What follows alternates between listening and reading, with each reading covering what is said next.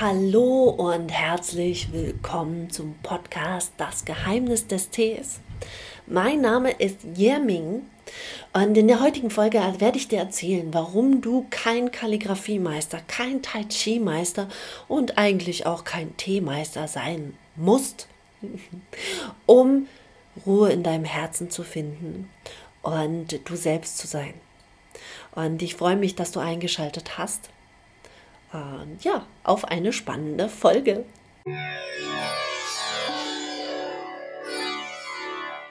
Weißt du, ich sitze gerade hier und äh, check meinen Instagram-Account, was ich erschreckend häufig tue. Aber darum soll es in dieser heutigen Folge eigentlich gar nicht gehen. Und zwar checke ich meine Bilder und ich folge dem einen oder anderen Teebegeisterten und Teemeister. Einfach aus dem Grund, um zu gucken, wo gibt es Anregungen, was gibt es Neues. Und ich sehe den Satz unter einem, einem Bild mit Kalligrafie. Ähm, eine gute Schale Tee fängt mit, dem, mit der Ruhe im Herzen an. Und damit gehe ich komplett mit. Also das, diesen Satz kann ich wirklich unterstreichen. Aber ich ertappe mich dabei, wie ich denke, scheiße, ich kann gar keine Kalligrafie. Was mache ich denn jetzt? Wie finde ich denn meine Ruhe? Und es ist eigentlich ganz lustig, denn ähm, ich bin diejenige, die gerade ein, eine Stunde vorher noch sagte hier, äh, für meine Teekunst, für meine Teezeremonie möchte ich keine chinesische Kleidung anziehen, weil ich ähm, so viele Einflüsse von verschiedenen ähm, Meistern und von verschiedenen Ländern und viel, vieles aus verschiedenen Bereichen mitgenommen habe und zu einem Konzept ähm, gemacht habe. Und das ist, gibt es eigentlich so gar nicht in der chinesischen Teezeremonie. Und ich sage noch, nein, ich möchte keine chinesische Kleidung anziehen, weil ich mich damit verkleidet fühle.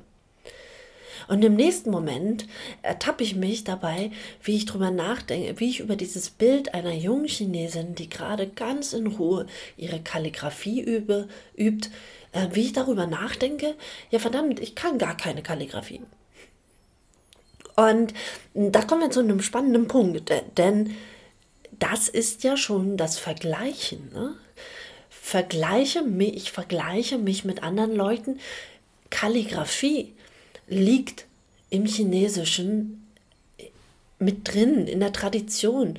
Und es ist natürlich klar, dass der ein oder andere Chinese sich auch in dieser Kunst übt. Übrigens auch einige Europäer. Und ähm, das ist eine wunderschöne Kunst. Ich kann es aber nicht. Und nur weil ich es nicht kann, heißt es ja noch lange nicht, dass ich nicht meine Ruhe finden kann in eben anderen Dingen. Und äh, deswegen möchte ich dir heute mit dieser Folge einen, einen Tipp geben. Vergleich dich nicht mit anderen. Denn du bist gut so wie du bist und überleg mal, wer du bist. Hinterfrag mal, wer du bist. Und bei einer Schale Tee kommt es sehr, kann es sein, dass eben genau das an die Oberfläche kommt. Denn meine Teekunst ist schon lange nicht mehr das, was ähm, die Chinesen lehren. Ich hatte das äh, gerade in einem Interview mit, äh, mit meiner Teemeisterin Melan gehabt, ähm, in der ich ihr von einer Geschichte erzählte, die ich letztes Jahr, 2018, genau Anfang 2018, bei der ITB erlebte. Da saß ein junges Mädchen sehr hübsch in einem Qipao, also in einem chinesischen Kleid und hat Tee zubereitet. Und ich frage die junge Frau, oh, das ist ja super, dass du hier Tee machst, chinesische Teezeremonie, das ist ja toll. Was ist das für ein Tee? Und sie sagt, das ist Grüntee. Also ich habe mit ihr mich auf Chinesisch unterhalten. Sie sagt, das ist Grüntee. Sag ich, ach super, ein Grüntee hatte ich lange nicht mehr. Ist bestimmt die frische Sorte. Äh, welcher Grüntee ist es denn? Ja, das ist Grüntee. Okay, denke ich, ja, aber in China gibt es doch ganz, ganz viele Grüntees. Aus welcher Region kommt er denn? Äh, das weiß ich nicht.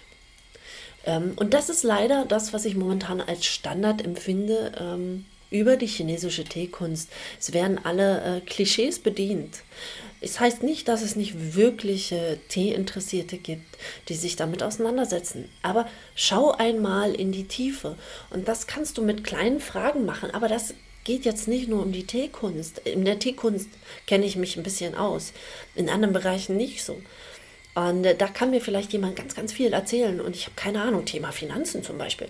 Ja, ihr habt das äh, Interview letztens mit Dennis gehört. Dennis ist da fit, ich überhaupt nicht.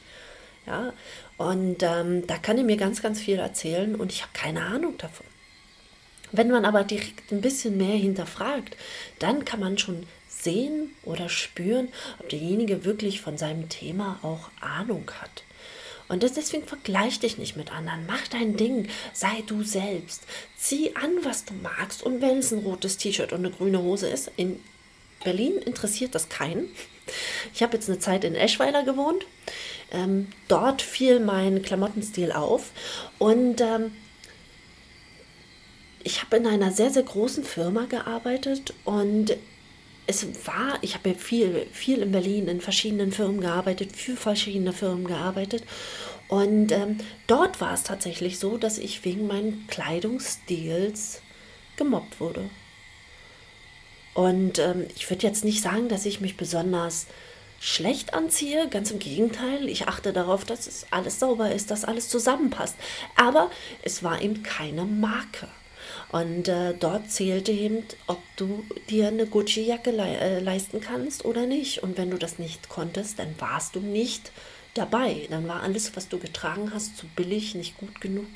Und ähm, das hat mich wirklich fertig gemacht. Das hat mich wirklich richtig, richtig, richtig fertig gemacht. Und es gab nach einem Jahr den Punkt, an dem ich einfach nicht mehr zur Arbeit gehen konnte, nämlich so fertig war.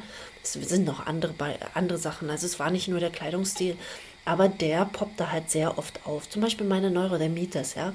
Mir wurde unterstellt, dass ich mich nicht wasche, dass ich mich nicht sauber halte ähm, und dass deswegen so eine schlechten Stellen auf meiner Haut auftauchen. Und wisst ihr, ähm, um da nicht zu verzweifeln, sollte man bei sich bleiben und einen Weg finden, zur inneren Ruhe zu kommen. Und das muss nicht durch Kalligrafie äh, geschehen, sondern jeder von uns sollte seinen persönlichen Weg kreieren, wie er selbst im größten Gedränge zur Ruhe finden kann.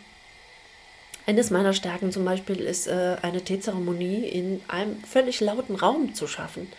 Und äh, in meinem Bereich ist absolute Ruhe. Also nicht absolute Ruhe, natürlich hört man die Geräusche, aber das Gefühl der Ruhe ist in meinem Bereich. Ich hatte damals 2006 eine Teezeremonie auf der Marketingmesse in Zürich gegeben. Und ähm, das war sehr laut, das war sehr viel. Das war zwar Fachbesucher, klar, da ist nicht ganz so viel los als äh, zu den Zeiten, wo es wirklich für alle offen ist, die Messe. Dennoch ist halt viel los. Aber bei mir im Teebereich war wirklich Ruhe weil ich den Rest damit anstecke. Tee bedeutet Ruhe, es bedeutet, sich Zeit für dich selbst zu nehmen und um dir selber Zeit zum Reflektieren zu geben. Aber eigentlich beginnt, und äh, da greife ich wieder den Punkt von Anfang an auf, beginnt eine Schale, eine gute Schale Tee, beginnt mit einem ruhigen Herz. Aber alleine durch die Vorbereitung deiner Teeutensilien kannst du schon Ruhe in deinem Herzen schaffen. Du musst nicht unbedingt mit Kalligrafie beginnen. Deswegen ist mein großer Tipp und mein großes Anliegen an dich da draußen. Finde deinen eigenen Weg und vergleich dich nicht mit anderen. Denn andere mögen schneller sein, andere mögen vielleicht auch hübscher sein, andere sind schlanker, aber niemand ist wie du. Niemand. Niemand ist wie ich. Deswegen kann ich auch tragen, was ich möchte. Deswegen kann ich Tee machen, wie ich möchte. Deswegen kann ich das zu meiner Berufung machen. Und deswegen stört mich Kritik auch nicht. Außer konstru äh, konstruktive Kritik nehme ich sogar gerne an. Ja. Und ähm, ja, deswegen für dich da draußen, nimm dir nicht das von außen so zu Herzen. Sei du selbst, geh deinen Weg und alles wird gut. Das kann ich dir sagen. Schön, dass du da warst. Schön, dass du diese Folge gehört hast. Und ich hoffe, es hilft dir ein bisschen, äh, deinen eigenen Weg zu finden und du selbst zu sein. Und wenn du Hilfe brauchst, dann, dann schreib mich gerne über Instagram an, schreib mich gerne auf Facebook an. Ähm, dann kann ich dir auch einige Tipps vielleicht dazu geben. Ähm, aber eins sollst du wissen, du bist wertvoll, du bist besonders, weil du bist du. Ganz einfach. Und keiner ist wie du. Es gibt kein Duplikat. Ich wünsche dir eine schöne Woche und viel Spaß. Bis zum nächsten Mal.